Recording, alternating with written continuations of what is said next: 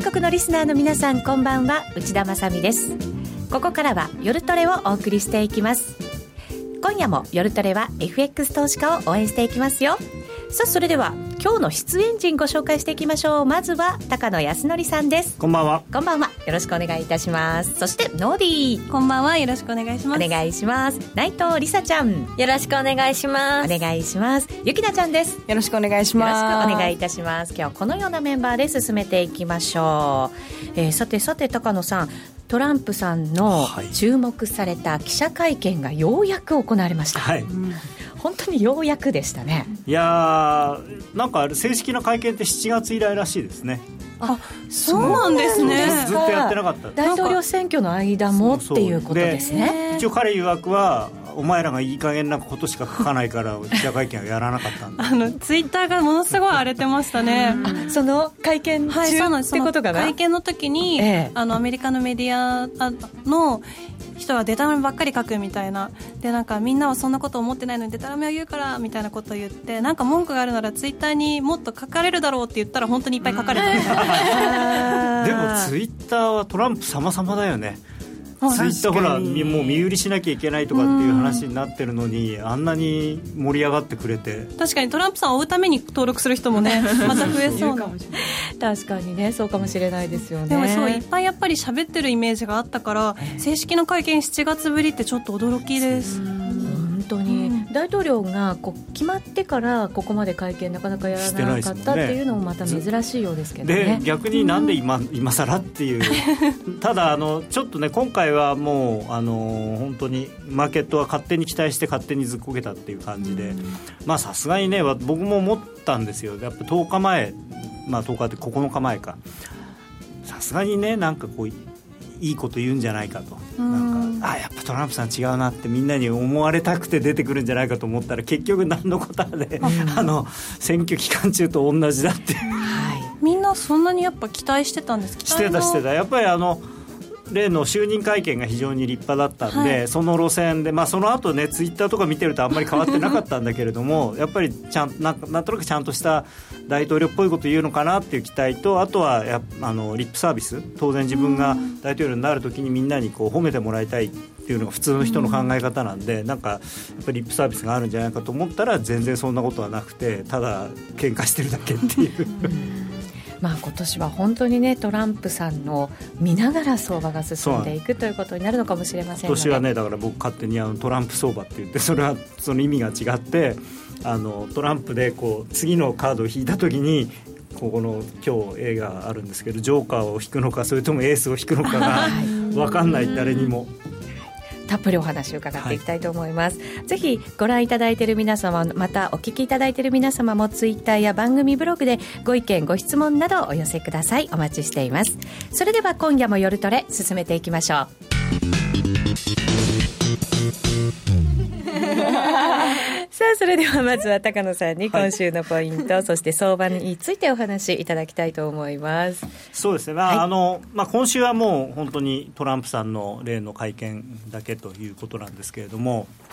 あのかなりですねやっぱり期待してたと、で、はい、あの何を期待してたかというと、やっぱり財政拡大、財政政策拡大と、それから減税についての具体的な話が出るんじゃないかというあの期待をしてたみたいなんですね、はい、でほとんどそれに関してはあの言わなかったと。でまあ話としては、まあ、いろんなそのテレビに出てるような話っていうのは大体 CNN の人と喧嘩してるとことかそういうとこしか出てきてないんですけど、まあ、一応そういうノイズというかどうでもいい話は全部のけると、まあ、一応その雇用をとにかく重視するんだっていうことを最初に言っていたと、史上最も多くの雇用を生み出すと。であの神が作った大統領の中でって言ってましたけどね、すごい、もう、はい、まあ、それとあとは、やっぱり海外移転しようとする企業に対しては高い税関税をかける、まあ、ただこれは実は関税っていうのは議会が決めないとかけられないんで勝手にはかけられないんですけど、まあ、プレッシャーこれからもかけるよということで、まあ、なんかトヨタはねあの本当はお門違いのこと言われてるにもかかわらずいやうちは1兆円あ1兆 ,1 兆円か投資しますとかって言っちゃって、はいね、何もあのモーターショーの開会式で言う必要ないだろうっていうあの、ね、トヨタさんだってちゃんとそれなりのルートを通してトランプさんに会いたいって言えば多分会えるだろうから会って言えばあのマサみたいな感じになって 少しはもっと個人的に褒めてもらえるのに、ん、なんかやり方が今一つスマートじゃないなっていう。まあ、でも GM にしてもフォードにしてもね、まあ、GM はでもね、今のところまだちょっと一線距離を置いてるんですよあの、これまでと同じようにアメリカでもちゃんとやりますよって言ってるだけなんで、フォードはただあの、いろいろ事情があったみたいで、一番やっぱり言われてたんですよね。であのスケなんていうのかないじめられっ子になりそうだったんでもうとにかくじゃあ最初に家行って逃げちゃえっていう、うん、だからあれは、まあ、またあれでいいんでしょうけどね。であとはちょっとマーケットがびっくりしたのはこの最後のところですよね、あの貿易赤字、貿易収支の不均衡の問題の時にに中国、日本、メキシコっていうふうに言ったんですよね、でこれまで中国とかメキシコのことはいろいろ言ってましたけど、日本に関しては安全保障の問題では名指ししてましたけど、貿易不均衡っていうことではあんまり言ってなかったんで、でああ、やばいっていう感じで、まあえー、株も下がったし、ドル円も下がったと。はい、でまあ、あとその翌日の日経平均に関しては、それプラスあの、これ、あと製薬会社に関してもいろいろ言っていて、あの他の国であの作った薬、アメリカで売って儲けやがってみたいなこと言ってたんで、それ製薬会社の株も下がってたっていうのも、まあ、あるんですけど。まあ、実はあのそうは言ってもですね僕としてはこれだと結論として言うと新鮮味のある内容はなかったというふうに思ってます。はい、で、あのー、やっぱりリップサービス的な期待、サプライズを期待してたのが裏切られたということ、それと、まあ、あとはその雰囲気がね、あのー、まあ、やっぱり結局、ああやって中継は流しますけれども、そうは言っても、中継見る人よりも記事で見る人の方が多いじゃないですか、でそうするとマスコミがどういうふうに書くかっていうのがすごく。で中身の話じゃなくて要するになんていうのかな自分の気に食わないあのマスあのマスコミに関してはその質問にも答えなかったみたいなそういうことばっかりが懸念されていて。まああのまあ、それに対してちょっとなんていうのかな不安感が高まっているのかなと、ただ、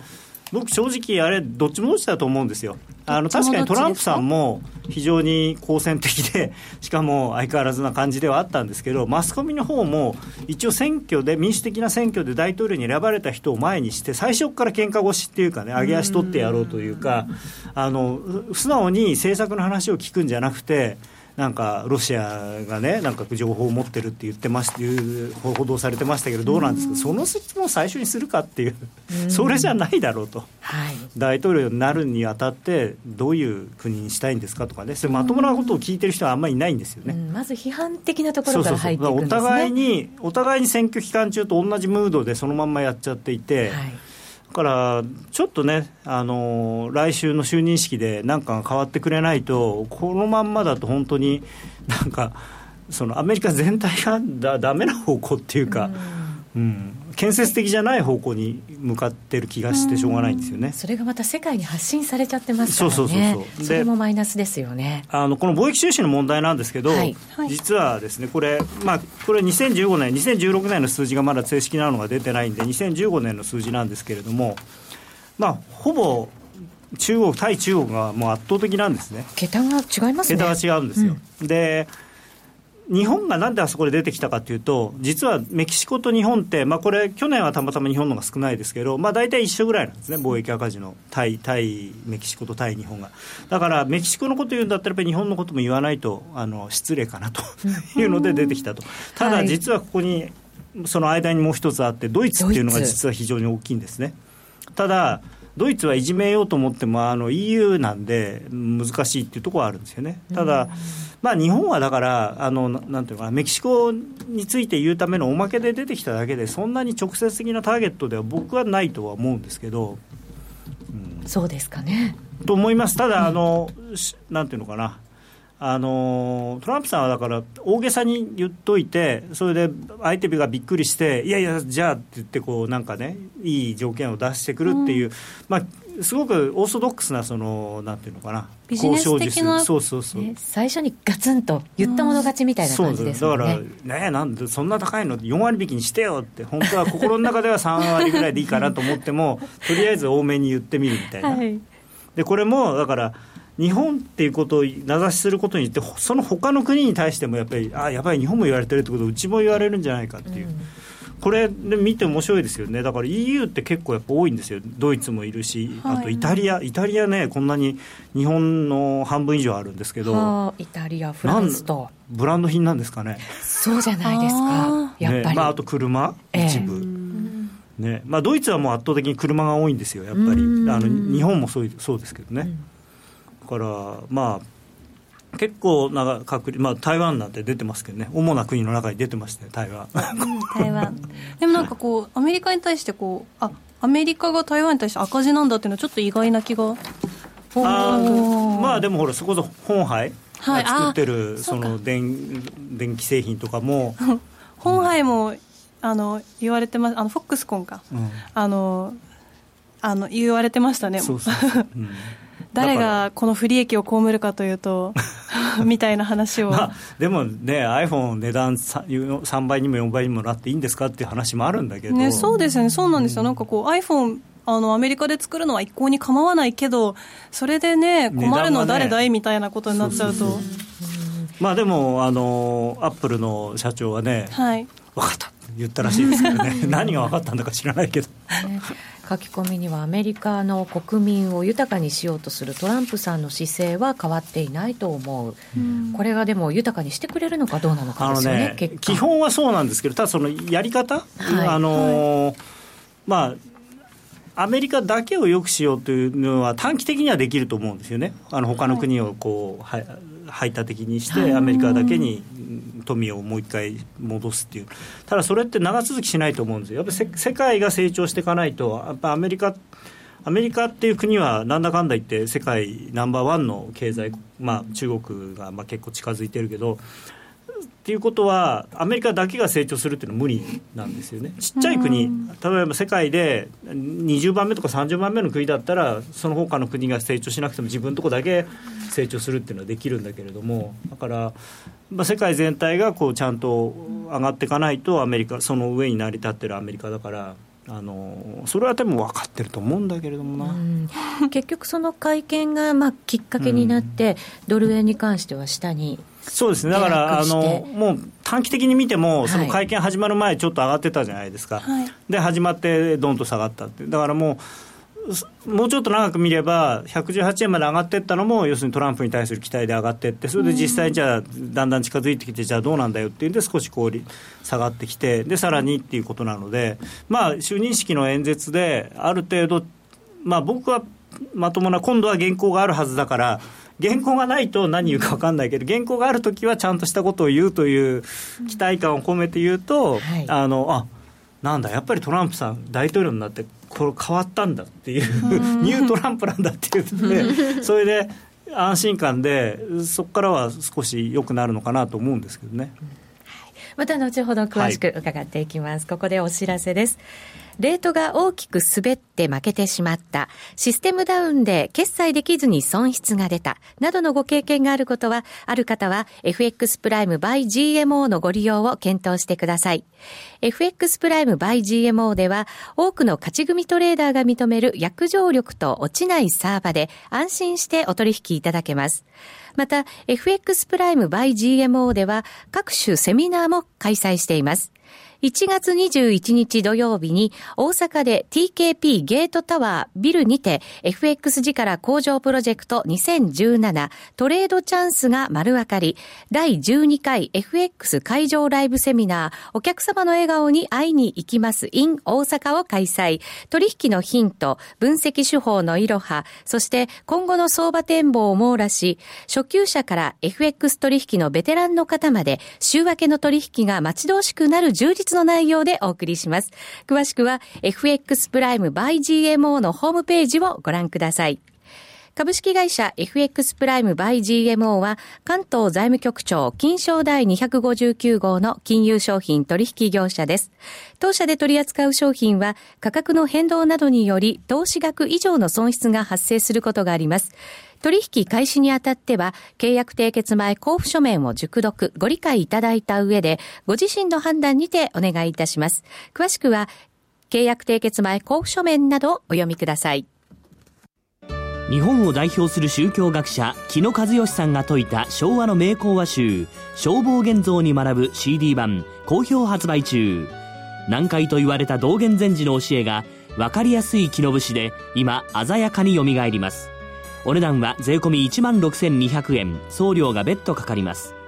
お求めは0335954730ラジオ日経通販ショップサウンロード。またはネットショップサウンロードまで。わかりやすい魅力的な話し方。声を出しやすくする呼吸法ボイストレーニングを学ぶ。ラジオ日経赤坂アナウンス塾では受講生を募集中。面接やプレゼンなど仕事に役立てたい方からアナウンサーや声優を目指す方にもおすすめです。1日集中のワークショップやチケット制の連続講座で声そのものと話し方のスキルを磨きませんか？お申し込みお問い合わせは赤坂アナウンス塾をインターネットで検索。ホームページからどうぞ。それではここからはゲストコーナーです。ご紹介しましょう。今日のゲストは島力夫さんです。よろしくお願いいたします。よろしくお願いします。今年もどうぞよろしくお願いいたします。本年もよろしくお願いします。さてトランプラリーで終わった去年の相場でしたが、はい、今年はもうどうなんでしょうか？その動きが期待が剥がれてしまったと言えるんですか？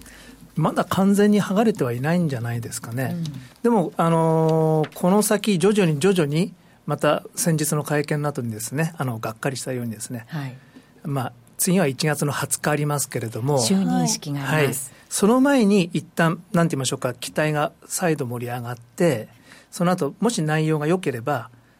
可能性として内容が良ければ、はい、えー、再びちょっとしたミニトランプラリーがあるかもしれないんですけれども、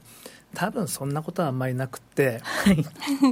えー、少しなんていうんですかね、期待の剥落、はい、ちょっとみんな冷静になろうよって。あのいや、トランプさんの政策がそのまま実行されれば、もちろんすごい変化なんですけれども、はい、本当にインフレ率もね、上がって、経済も良くなって。まあ、向こう2、3年だけですけどね。あの限定付きなんですね。いや、それは借金して、あの景気が良くなるんでしたら、はい、日本はいっぱいやってますよ。結局良くなってるはずだ なかなかならないぞまあまあ法人税減税はいいと思うんですけども、はい、法人税減税してですね良くなるんでしたらみんなやってますよ、うん、でもそうではない反面もあるわけで、はい、えーと、財政収支もですねあの厳しいところにもありますし特にあの3月にいつもデッドラインで揉めるじゃないですか。あそこ今年ちょっと揉めると思うんですよね。それは例年よりもということですか？まあ大統領が大統領なんで。ああ揉める要素はたくさん。えー、まあ、あの、結局は茶番なので、はい、あの、デフォルトするわけはないので、ちょっとあの、そのですね、なんか何日間かですね、政府機関閉鎖したりとかですね、そういうことをやった後に、うん、まあ、結局法案が通って、めでたしめでたしってなんですけど、あの、はい、アメリカがデフォルト状態にあるわけじゃないので、そうなんですけれども、今年はやっぱりあのトランプさんのことを心理的で好きでない人がいっぱいいらっしゃいますから、はい、そういろんなことが揉めると思うんですよ。まず人事揉めるでしょうね。国務長官もですね、ちゃんとすんないと決まるかどうかわからないですし。はい。で今あの、いろんな資料とか見てますと、ええ、なんとなくすんなりいきそうなのは、オバマケアの撤廃、はい。えそれはもう議会、手がついてるみたいなんで、それからですね、えー、とその法人税減税とか、その減税に関しては共和党は OK とい。うところになるでしょうが、ただ今、あの35%が15%になるかどうかっていうのは、そこはちょっとやっぱり難しいところがあると思うんですね。えー、やっぱり今でさえ、ただまあえー、と今、GDP の6、7%ぐらい赤字なんですけども、はい、えー、そのままいくとあの10%を超えるんで、いいの？みたいな。うん。うん。与党の中でもなかなかすんなりいかないこともたくさんありそうですよね、えー、確かに。であのやっぱりセルサイドのなんか資料なんか読んでますと、やっぱり20%よりもちょっと上、うん、あの25%ぐらいでダウンするんじゃないかみたいな話のレポートは多いんですが、うんはい、でも25だとちょっとがっかりするでしょうね。期待してる方がね、やっぱりその上を求めてますからね。えー、ですから少なくとも20%以下で決まってほしいですね、そうなるとやっぱりだいぶ違うんです、はい、ただ、その減税の効果がいつ出てくるかっていうのは、多分来年なの、ええ、今年はあのー、雰囲気だけはいいです。雰囲気ですか？雰囲気は、あでも経済にとって雰囲気って大事なんで、ん。けれども、先高感ってやつですよね。減税をしたことによって、まあまあ、これから減税をすることによって、ききっとするだろうっていうことによって、ええ、トランプだからいいだろうと。ただ、やっぱりドルが高くなって、金利が1%上がったっていう事実はですね、本当なんで、はい。えー、それがですねあの、2018年以降聞いて、政策が効いてくるはずなんですが、えー、っと、その2017年の真ん中ぐらいまで、どうやって持たせるかっていうのは、うん、期待感だけじゃそこはなかなか乗り切れない。実際、金利は1%上がってるので、住宅とかですね、やっぱりローンをくるものが少し様子を見ようとかですね、そういう感じになってくると思いますし、アメリカ、借金大国って言われますから、ね、えー、自動車もですね、えー、まあ、まあ、ローンが出ればあれなんですけれども、まあ、やっぱりちょっと車のローンの金利も高くなりますから、少しちょっとおかしくなったりとかですね、ただ、まあ、そんなにすごいブレーキにはならないと思うんですけど、住宅ほどはならないんじゃないかっていう見方も、ね、ありますけどね。ええ。えーまあ、そういうことで、まあ、あのあと、リパトリ減税っていうのも話題になってますよね。リパトリ減税。ええーと、海外利益の、うん、えー、をですね、国内に持ってくるときに、特別10、今回は10%。という低い税率をかけるので、持ってきてくださいという法律なんですが、うんうん、国内にお金どんどん戻してこようということですね、はい、2005年に1回やってるんですよ、その時に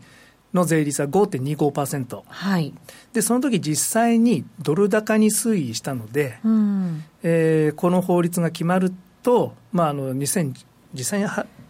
実行されるのは2018だと思うんですが、はい。えー、その時もドルが高くなるんじゃないかと言われてるんですが、うん、それはやっぱり2017年はないんですね、うん、2018年考えられるとすれば。そう。で2017年をどう持たせるかっていうところが、ええ、でそのうちやっぱりオバマあじゃないやトランプさんのですね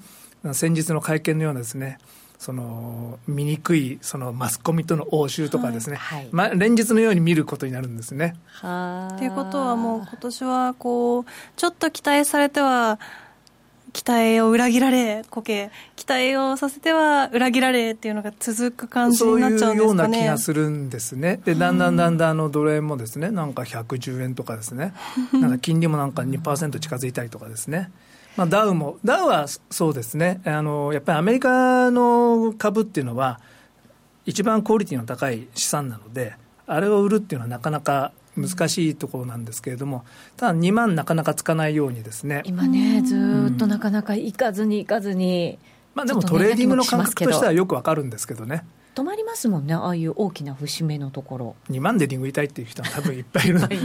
膨大な売りオーダーが並んでるところにですね、これをそのいや、上がるかもしれないですけども、その最初に買うっていう行為はですね、はい、そのトレーダー絶対負けることになるんで。そうですよ、高値で買っていくことになりますしね、ここから買うっていうのもなかなか勇気がいりますよね。ええ、まあ、2万ドル買った自分のポジションがですね、もっと上を買う人が、2, 2万1000ドルを買う人がいるから儲かるんであって、はい、そういう見込みが出てこないと。うん。ちょっと PR とかが高いんで。そうですよね、しかもトランプさんのその期待に関しては、マックスいいところまでを織り込んでしまってる感じでもあるわけですよね。マックスいいところまで織り込んでるような気がするんですね。うん、ただあの僕もですね、えーと、期待は剥がれるとは言ってもですねあのやっぱり実際に政策がいいものはどんどんどんどん決まってくると雰囲気も変わってくると思うんで、ええ、それが2017年の後半以降、後半、えーはい、法人税減税がやっぱり15%に近い数字で決まったとかですね、うん、所得税減税が決まったとか、次々に決まってくると、やっぱり、ほらって感じに。そうですね、うん、来年こそはいい年になるぞ。さらに良くなるぞ。さらに良くなるぞっていうことになると思うんで、うん、えー、その時は本当にラリーするんじゃないかなと。っていうことはこう上下にボラティリティのある振らされる相場というのは今年前半中盤ぐらいまで。政治リスクっていうのはあのそのごなんていうんですかね。ヘッジのしようがないので、はい、ある日突然アナウンスメントがあるんで、そこが難しいところなんですけれども、メインシナリオとして考えているのは、今年の年初からだんだんだんだん夏に向かってだれてきて、はい、まあ、夏頃って大体だんだん景気も悪くなりますしね、でスーッと下がってきて、ですね、はい、もうだめかなと思った時に、政策がバンバンと決まって、やっぱりトランプだって言って、また。で後半に上がって後半に上がって今度は130円にいくと。という感じになるといいなと思ってるんですが、はい、ただあの本当にこのその政治的なリスクがいっぱいありますんで、はい、まあちょっとそのタイミングを当てるのは今年はやっぱりそれはそこに難しいと思います、それに意味があるのかなって、はい、なんかこうヘッドライン相場みたいな感じ、うん、ヘッドライン相場みたいになると思いますんで、うんただ、まあ、それなりに動くと思いますんで、はい、今年はちゃんとやっていけば儲かるとは思うんですけども、うん、あの先ほどもちょっと質問が入っていて、えーと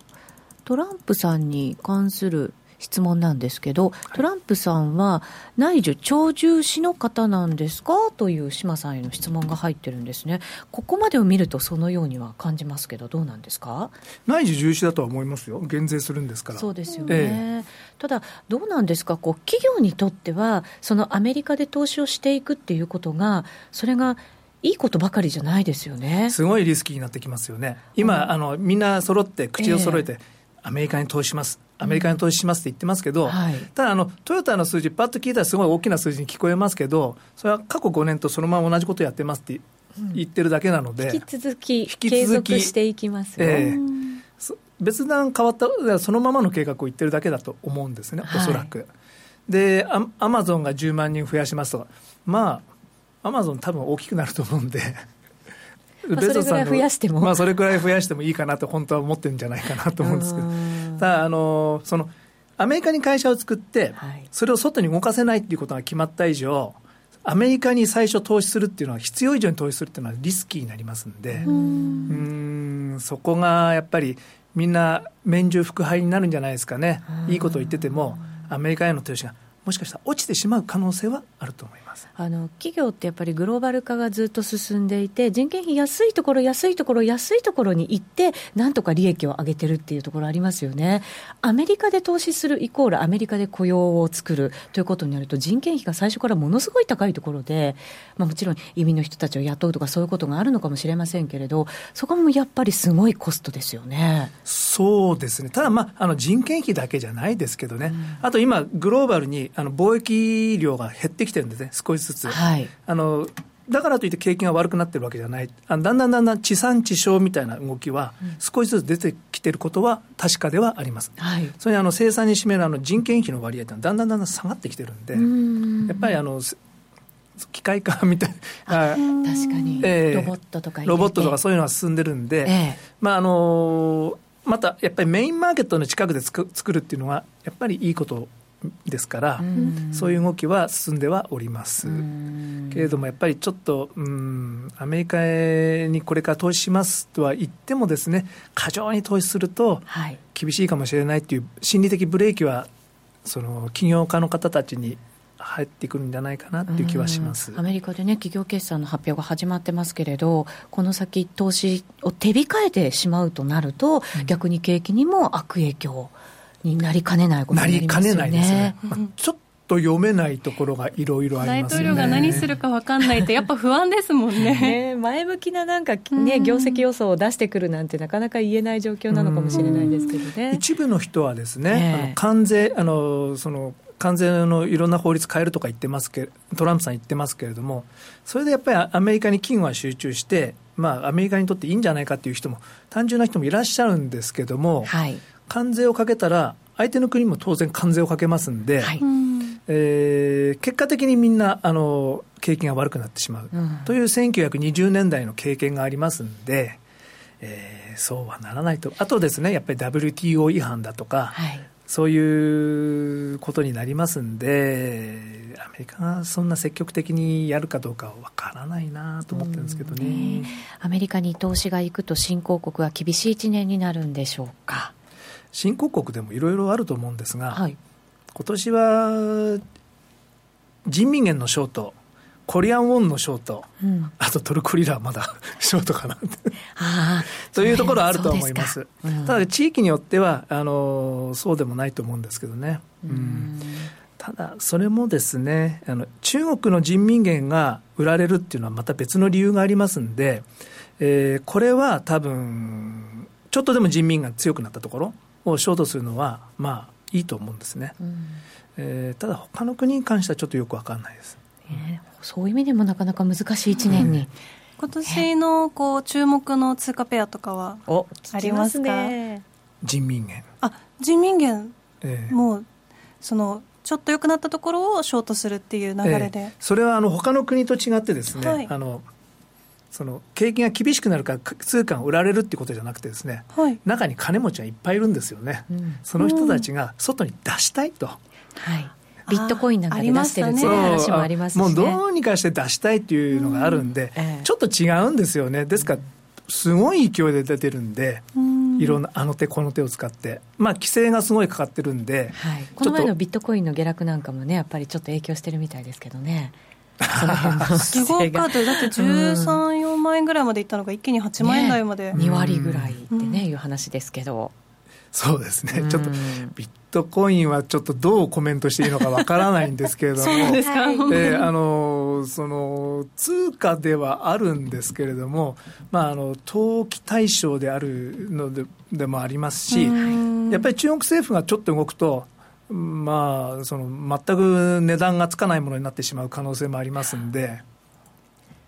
投機的なね動き、ね、中国国内で今度はビットコインがこうものすごく規制されちゃうとっ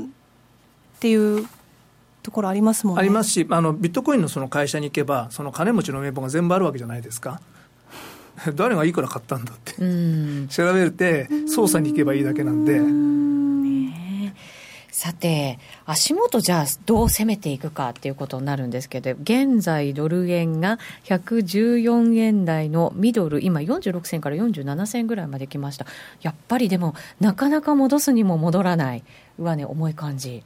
ただ、もうあんまり下に行くのは止まってる感じなんですかね、僕は多分落ちると思います。あまだまだじゃあもう年末か？らの相場は一旦、ええ終わりというか。新しい何か理由がないと、はい、あの上値を買っていけないなと思うんで、あの1月の20日ですよね、チャンスがあるとすれば、はい、そこで素晴らしい大統領、トランプさんが出てきて、ですね あの法人税も下げる、所得税減税もやる。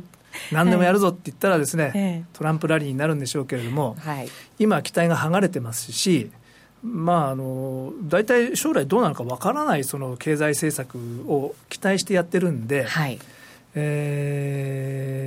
ー、そうだんだん上値を買う理由がなくなってくると思う。うん、多分金利も少しずつ少しずつ落ち着いてくると思いますんで。今2.3ぐらいですか？2.35ぐらいなんでしょうか、えー、からないんですが。これもずいぶん上まで行きましたけれどちょっとこの調整幅って結構大きい感じなんですかね？いやそんなことないと思いますそんなことないんですね、えー、まだまだいくとまだまだまだまだまだまだって2%上下を切るようなことはないと思うんですがただ、はい、そのその昨日ブラードさんが、はい、えっと、やちゃんとあの冷静な発言をされたんですけれども、はいはい、えー、セントルイス連銀のですね、はい、総裁なんですが、えー、彼は今年の利上げは1回だろうと。うん。うん、え1回ですか？いやだってこの間までですねあの2017年は FRB の人たちは2回って言ってますけど、うん、そのその強気バイアスがある人たちなんですね。えやりたいやりたいって言ってて去年も結局1回。だって年初に4回って言ってて1回だったんですから。そうですね、え今年もやりたいやりたいって言うけど結局経済実態が合わなくて、はい、結局上げられないっていう事態になるかもしれない。うん。うん、それはこれからですかね、今の足元の状況をあの LRB はそんなに悪くない状態っていう判断ですよね。ええけれども、それはあのトランプさんの政策がうまくいけばっていうところが前提なので、はい、でこのままいくとですね、今、だんだんインフレ率もちょっとですね、あの賃金も上がってきてあのやってきたんで、ちょっとまずいなと、イエレンさんも思ってきてるところなんでしょうけれども、はい、ただ、じゃあ3月利上げするかっていうと、僕は多分できないと思うんですね。そこでまず期待だーっと離れると思いますだってせっかく利上げしたのにドル円もね114円ミドルですか今。まで下がってきちゃったしドルがね。うん。3月はできない。あ今、期待もそんなに上がってないですし、はい、えーと、今さ、本当、これからですからね、トランプさんの政策が出てくるのもね、えー、3月、政策、何も決まってない決まってないでしょうね、きっとね、えー、まだね。そうなるとやっぱりそこで利上げはしづらいというのが関係者の見方。今年は3回しても6、9、12と思ってるんですよ。6、9、12、はい、えー、この後だから3月を除いて順当にこう上げてくるっていう感じのイメージなんですかね、そうすると。でも言って、その時になってみないと分かんないですよ。うん去年だってね、はい、3、6、9、12って年初持ってたんですから、はい、で最後にやっぱり12、1回だけなったので。で、去年はですね、本当に何が一番嫌だったかというと、はい、FRB の人たちに本当に振り回されたんで、利上げする、利上げするって言って、やるやる詐欺みたいなやるやる詐欺みたいな、えー、そのね、ドットもですね常にこうどんどんどんどん下がっていくじゃないですか、はい、分かってたんですけどもそのここまで外すか？この人たちはっていう。で今もですねトランプさんに煽られてですねちょっと何人かの人が煽られてちょっと高めにシフトしたら年2回や3回になったって大騒ぎしてるんですけど、はい、ちょっと前までイエレンさんはですね high pressure economy とか言ってもう利上げしないでどんどんどんどんインフレ率を高めるしかないんだって。そこそれしかもうアメリカ経済生き残る道はないんだみたいな、はい、そういうところまで追い込まれてたのに一夜にしてですねトランプさんが出てきてなんかもうバラ色みたいになってるんですけどそんなに世の中簡単に変わりますかね？変わらないですよね。日本なんて30年も変わらない ですから。ええ。ーうん、そうですね。え。ー、えー、とコメントもいくつか入っていまして、えっ、ー、と、112円ぐらいまでドル円落ちるかななんていうつぶやきもあったりするんですけど、島さんはレンジでその下、上を見ると、どんな感じでイメージされるんですか？だんだんそっちの方向に行くと思うんですけども、はい世の中の7割以上の人は、まだドル円上がると思ってて、バイオンディップと思ってるんですよ。うん、ですから、この間の115円もすごい硬かったじゃないですか。硬かったですね。えー節目節目でダーンダーンと大きな買いが入って、リバウンドするんですけど、だんだん上値を買う人がいなくなって、慌てて上値を買った人が下を叩くっていう、で何かのきっかけがあると、だーっと崩れて、はい、で今、114が硬いんですよね、でしばらく114硬い状態続くかもしれないですけど、ええ、まあ、あのそのうち慌ててラリーしたところがをロングにした人が、えー、投げる局面が現れて、うん、そのうちまた少し下がってでそういうこうしてるうちにやっぱりバイオンディップじゃないんじゃないかって思い始める人が出てきて、はい、だんだん形勢が変わってきます、うん、で112割ってくるとえまずいとかしてダーって110割れ頼めすとかですね、ええ、どっかであるんじゃないかなと思うんですけども、じゃあ結構下まで島さん見てらっしゃるっていう感じですかね今年は。だってこの間まで102、3円やってたんですから。そうです、えー、ついこの間まで。そうですよね。私たちの意識が勝手に変わっちゃってるっていうところもあるのかもしれないですけど、えー、あの煽られてもうすごい空中戦になってますけど、はい、あの反対方向に機体が走るとそのあとですね。あの本当に保護主義的な面がどんどん出てきたりとか、はい、あと中国に対してあのすみませんこれメインシナリオじゃないんですけどね、はい、僕はあのメインシナリオとしては110ぐらいまで落ちて年末130と思ってるんですけど130、うん、えあのーはい、例えば中国に対してですねあの為替捜査国認定、はい、これあの就任の初日にやるってずっと言ってるんですよ、ええ、これ本当に1月の20日に行ったとしたら、まあ、ドル円暴落ですよね。これだって円に対するそのなんかもしかして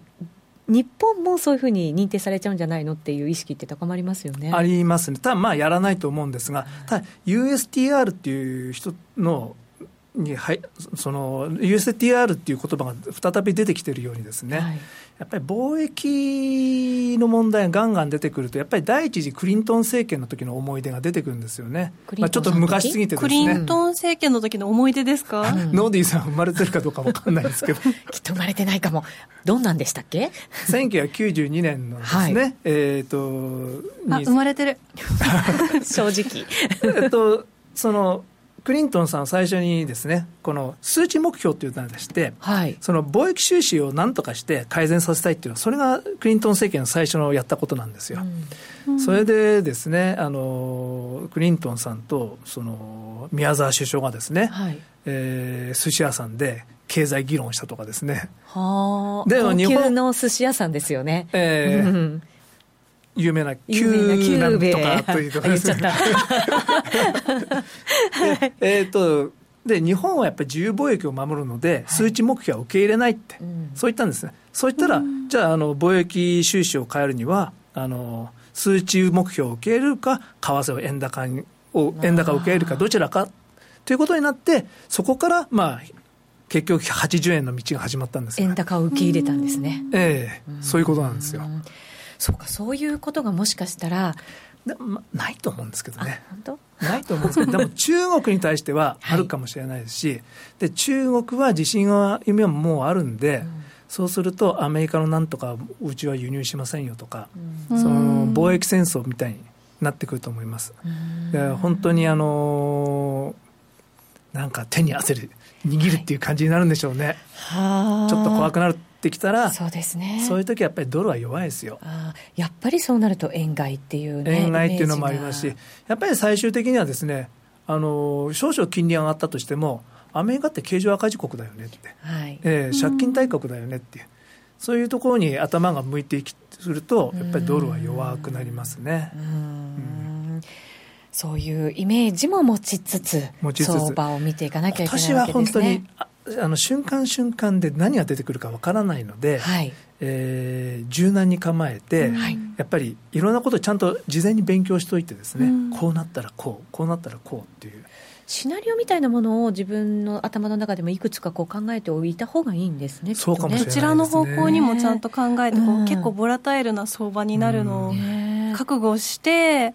ちゃんと勉強した上でじゃないと、本当上下に振らされちゃうみたいな。で一つだけ思ってるとなんかこう対応できない自分がいたりしそうですからね。ね。あのドル円が90円に行くことも全くおかしくない。状況によっては、ね、今頭柔らかくしてます。ああいい感じいい 感じ。マッサージして、ね、今年の前半は特にそんなね。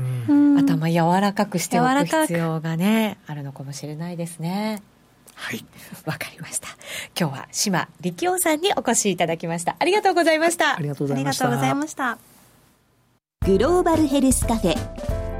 途上国へ赴き医療システム全体の向上を目指すグローバルヘルス。番組ではマスターの明石医師とカフェの常連客が国際医療協力を取り巻く技術革新や経済の動きなどの新しい潮流について語り合います放送は毎月第3火曜日午後5時30分から。どうぞお楽しみに。気になるレースが今すぐ聞ける。ラジオ日経のレース実況をナビダイヤルでお届けします。開催日のレースはライブで。3ヶ月前までのレースは録音でいつでも聞けます。電話番号は0570-008460 0570-008460 0570おお走ろうと覚えてください。情報量無料かかるのは通話料のみ。ガイダンスに従ってご利用ください。教えて高野さん。教えて高野さん。このコーナーは、ゆるトレガールズの実践トレード上上達のために、高野さんにトレードドリルを やってもらってますが、いや、なんか今、違うんですよ。先週は、こう、声が低いぞってコメントをたくさんもらうぐらい、教えて高野さん、やっぱリサネがいると違う。違いますね。私今日自粛しました。声の出し方ちょっと絞った。全然違う。絞った。なんか教えて高野さんっていう声がね。言わなかったです。やっぱりハモれないとダメなんで。先週は低いぞっていうコメントたくさんいただいたんです。というわけでですね、今日も。だって40章の中の、はい、一番上のね、パートがなかったからそうそうあるとしかないみたいな。あるとテノールしかないみたいな状態に。それは男っぽくなるかもしれないね。やってました。はいというわけで今日も高野さんからいろいろ教えあの伺いたいと思うんですけれども今日のテーマはですね年初なので相場の心構え相場格言について教えてもらいたいと思います。よろしくお願いします。よろしくお願いします。今日ちょっと渋いやつ。渋いやつですか？渋いやつ。はい。はい。まあ、相場の格言ってあの、まあ、これっていう決まったものももちろんあるわけではないんですけど、はい、まあ、よく言われてるものいろいろあるので代表的なもので、まあ、役に立ちそうなというか、まあ、自分のこうなんていうかポリシーに合いそうなやつをい。くつか持ってきたんですが、はい、本当なんか、たくさんありますけど。もうあのくだらないの入れれば本当に山ほど。くだらないの。その中からも今日は厳選していただいたの。厳選して。はい。お願いします、はい。えー、まあ一番最初はですねまずこの僕はテクニカルアナリストとしてはこれしかない、はい、相場は相場に聞け、うん、答えてくれるかな相場は。くれるくれますくれます。か？答えてくれてるのに、うん、その聞けちゃんと聞けないからダメなんですあなるほど。心を開いてこっちが聞かないとそうそうそうそう。喋ってるのに聞き取れない。これ逆に誰に聞いちゃいけないとかあるんですか？えあのー、僕はちょっとな難しいな。難しいですか？これねこれいろいろ立場とかもあるんで あれなんですけどはい、あのファンダメンタルズを気にしすぎる。ファンダメンタルズの言うことを聞きすぎると、そのなんていうのかな、先入観が強くなっちゃって、はい、いや、これ、ドルは絶対に買いなはずなのになんで下がってるんだろうだから相場の声を大事にしなきゃ情報として例えば今日は誰が発言するとかどういうこと数値が出るからあのボラティリティが上がる可能性が高いぞとかそういうのは知っておかなきゃいけないけどあんまりファンダメンタルズを気にしすぎてるととその出遅れちゃう、まあ、あとはあれだなああとはそうあのアナリストの言うことを聞いちゃいけない。あれ？だってほら去年の秋11月、ねはい。何をみんな言っていたか。いやトランプが勝ったらドルは下がるはい、暴落するまで言ってた人たちがいました。なのにこういうだからそれを聞いちゃって相場の声を聞いてないともう売り上がって捕まっちゃったりとか、大損しちゃってることになりますもんはい。ね、そういうことになるあとね、はい。これも去年の秋からのまさにこれがぴったり。買いにくい相場は高い。だからみんながあーもうちょっととこんなとこ買えない105円なんて買えない106円なんて買えない108円110円なんて買えないよって言ってるうちにどんどんどんどん、気がついたら118円にそうそうそう。これもなんか格言が買いにくい相場は高いじゃなくて買いにくい相場は買っていけとかそういうんだったらなんかねあまあまあこれは 昔の言葉で高いってだからその 買いにくい相場の時ほど要するに強いっていうことですね。高くなっていくっていうことか。そうですなるほど高くなっている、まあでもあれ？そうか高いっていうのがいいっていうことなんですね。高いっていうのは強いってこと強い、それからねまああとこれも同じ。おしめ買いにおしめなし、うん、これよく言いだかますらねこれも本当に今回のトランプ相場の時に、いやちょっと押したら買いたい押したら買いたいって言って買えなくて上がってっちゃって今度118円からじゃあちょっと押したら買おうって言って買うと今度は捕まっちゃうっていう。うん。だからまあやっぱりトレンドが出てる時に限って言えば、はい。もう動いてる方向どんどん高値抜けたら買う高値抜けたら買うっていうふうにやらないとまあダメですねと。おしめ買いっていうのはレンジの時には聞くけどトレンドが出てる時にはそう。まあ、あとね僕ほ本来ははい。中期的なトレンドの方向が出てる時にそれのそのトレンドの中の短期の戻し押しを拾うっていうのが一番、多分いいんだけれども、そこはねまたその押しなのかそれとも反転なのかっていうのを見極めるのがやっぱりあの難しいんだけれど、はい。まあ、その辺はやっぱりちゃんとチャートを見るっていうことね。はい。もうこれも似たようあの次も似たようなもう本当今回あのトランプ相場の後なんでこういうのばっかりになっちゃうもう。はまだなりまだはもうなり。もうここまで上がったんだからそろそろ止まるだろうもう止まるだろうって止まらない。まだです。まだまだまだね。まだ上がるだろうまだ上がるだろう。まだまだもう終わり。そうもう終わり。そう。だからこれはねその難しい。これは振り返ってみると結局相場は相場に聞けっていうことで、自分がもうだとかまだとかっていうのは自分が勝手に思ってるだけで、そうじゃなくて相場を見て相場が何て言ってるくれてるかっていうのを、まあ、うちのコンテンツでいうとチャートのささやきというのを聞けと。い。うことになるんだけれども、自分でそう思うとそう見えてきちゃう思い込みが。でまあそういう時はどうすればいいか、はい。明日も相場はあると。これ本当大事。多分ユキナと私とかはすごい大事な言葉な気がする。まあ、休むも相場っていう言葉もあるんだけれども、はだからまあ分かんなかったら、まあ、とりあえずお酒飲んで寝ちゃいなさいって そうなんかもう ポジション締めてからね。始まった時にもうボラタイルの相場になりそうなので今年は撤退しないのが目標って、あのいうコメントがあったんですけど本当そうだなって思いますよね。こう。あとはねあの例えば自分で1日にいくらはい。やられたらとか、1日に何回やられたらやめようっていうふうに決めとくと、すごい楽になるっていうかそのやりすぎでどんどんどんどんこうどつぼにはまるっていうのがなくなるから、自分で大体まあ1日にこのぐらいは儲かったことがあるなっていうのが、まあ、大体過去のあれを見れば分かるんでそれと同じ金額だけやられちゃうと結構きついかなっていう、だからできれそれそのよりも少し少ないぐらいのところまで来たらもう一回やめる。はい。さあそしてお次が、はい、これは好きな言葉なんですけど頭と尻尾は猫にくれてやると。猫なんでしたっけ？猫なんですよ。これ私もなんかいや、これねだから魚なんでだからこれはだからもともとのあの割とた正しいことわざ、でこれはだからほら頭と尻尾魚の頭と尻尾なんで、やっぱり猫なんですよ。一応。犬じゃないんです。犬じゃない。美味しいねお腹のとこだけ食べましょうと、だからあの安値で買おうと思ったり高値で売ろうと思ったりするなっていうかことわざも別にあるんだけどもそれも同じことであのちゃんとトレンドが出たのを確認して買ってでトレンドが終わりそうになる前にやめる。ちゃんとトレンドが続いてるうちにやめる。そうするとあの変なリスクを取らなくて済みますよっていう。欲張ろうとすると。そうそう欲張るとダメ 欲張りたくなっちゃうんですけどね。なんか尻尾まで食べるぞって思って食べてるうちに次のお魚も本当はあったのに逃しちゃうみたいな。そっちのが大きかったりしてねまあ、お笑い芸人の人いないからあれだけど例えばお笑いの舞台なんかでも受けてるうちにやめればいいのに受けてるからって 最後余計なこと言ってなんか あれ？あれ？なかった方がいいのになみたいなね、さあそして次が最後ですねはい見切り線量これ？はだからちゃんともうストップロス入れ？てもう、はい、あダメだなと思ったらもうさっさとやめるでそれ？はあのーはい、そのことが結局はプラスになるんですよっていう。はいというわけでいろいろ、ね、まだこういう言葉をちょっとこう思い出して。はい思い出します、はい、いやちゃんとこういうのね頭に入れとかないといけないですね。よぎるんですけどね、はい、頭とっぽは頭とっぽはってね。ああまあまあだから頭だけ食べるとかね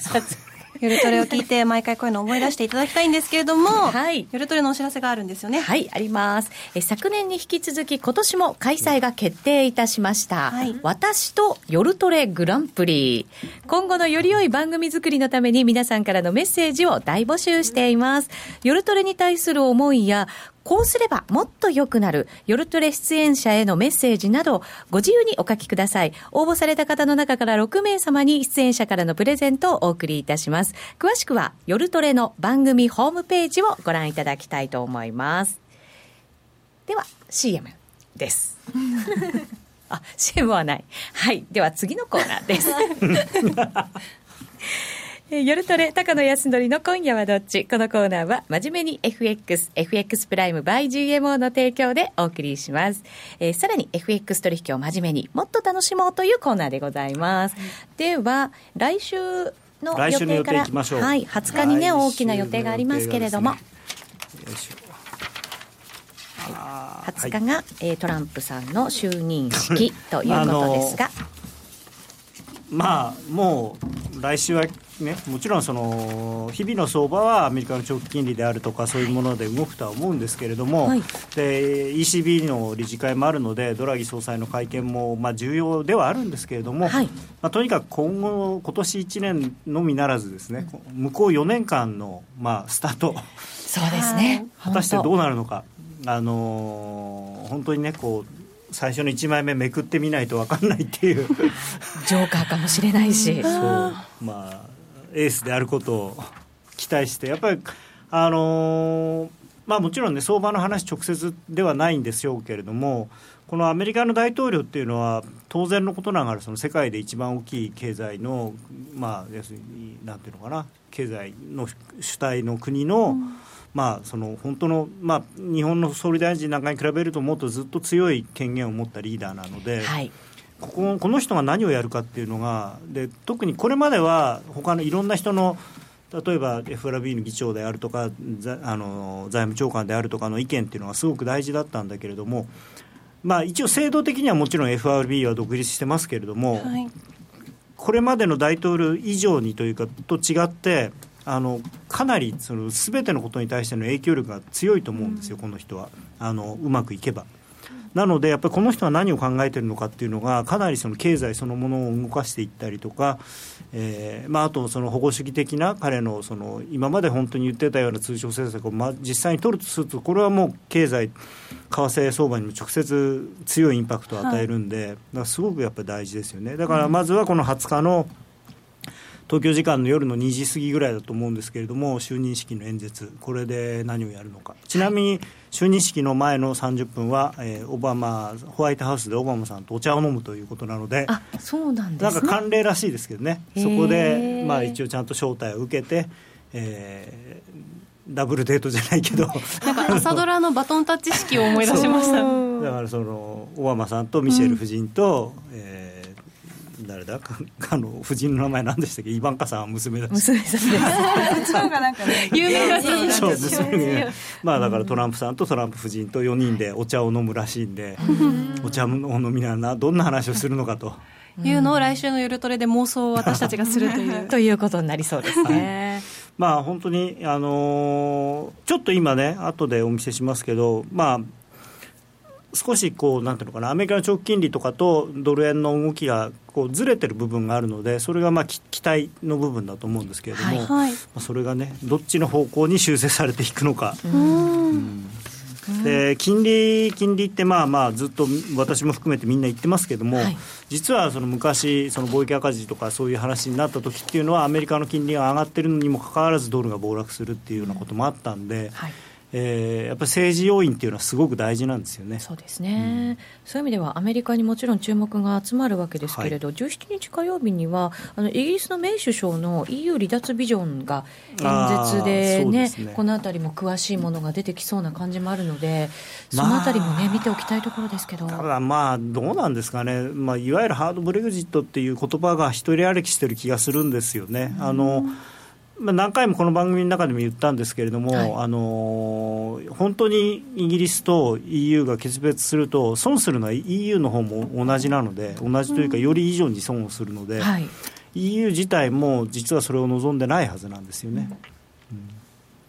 でましてやそのなんていうのかなまあ見せしめっていう意味もあるんでしょうけれども。他にそういう国が出てこないように、うん、でもどっちが少数派になるか分かんないですからね。今年はあの前か 去年の末にも言いましたけど、はい、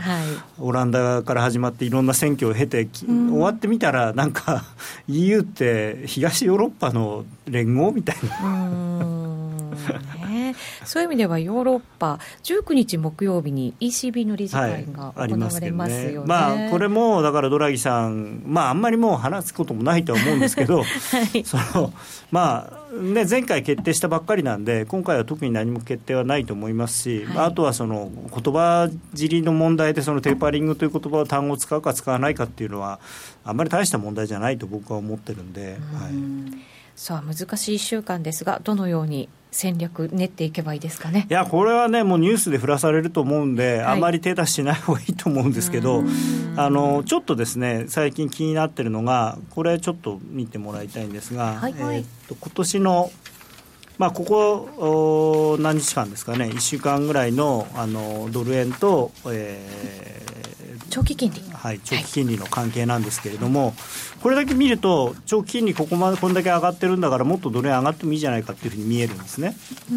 これ中、中期じゃない、短期の方。短期の方失礼しました、もう一枚の方、はい、なんかちょっと乖離してるように見えますね。ところが、今、内田さんが間違って見てた方のもう一枚の 中期の方、ね、中期の方を見ると、これは大統領選挙の時からのアメリカの長期金利とドル円の関係で、これを見ると逆にドル円もっと安くていいんじゃないの？っていうふうになってるわけですよ。はいだからどっちが正解なのかっていうのが、だから20日を過ぎて来週になると、こう見えてくるのかなと、ただ、長期金利だけに関して言うと、あの大統領選挙の直後に1回、どんとあの金利が下がって、その後ビューッと上がっていったところの、えー、と38.2%押しぐらいのところをつけて、それでちょっと戻りかかってるんで、はい、テクニカルに言うと、これ、長期金利上がっていく方向かなって、だから、トランプさん、そんなに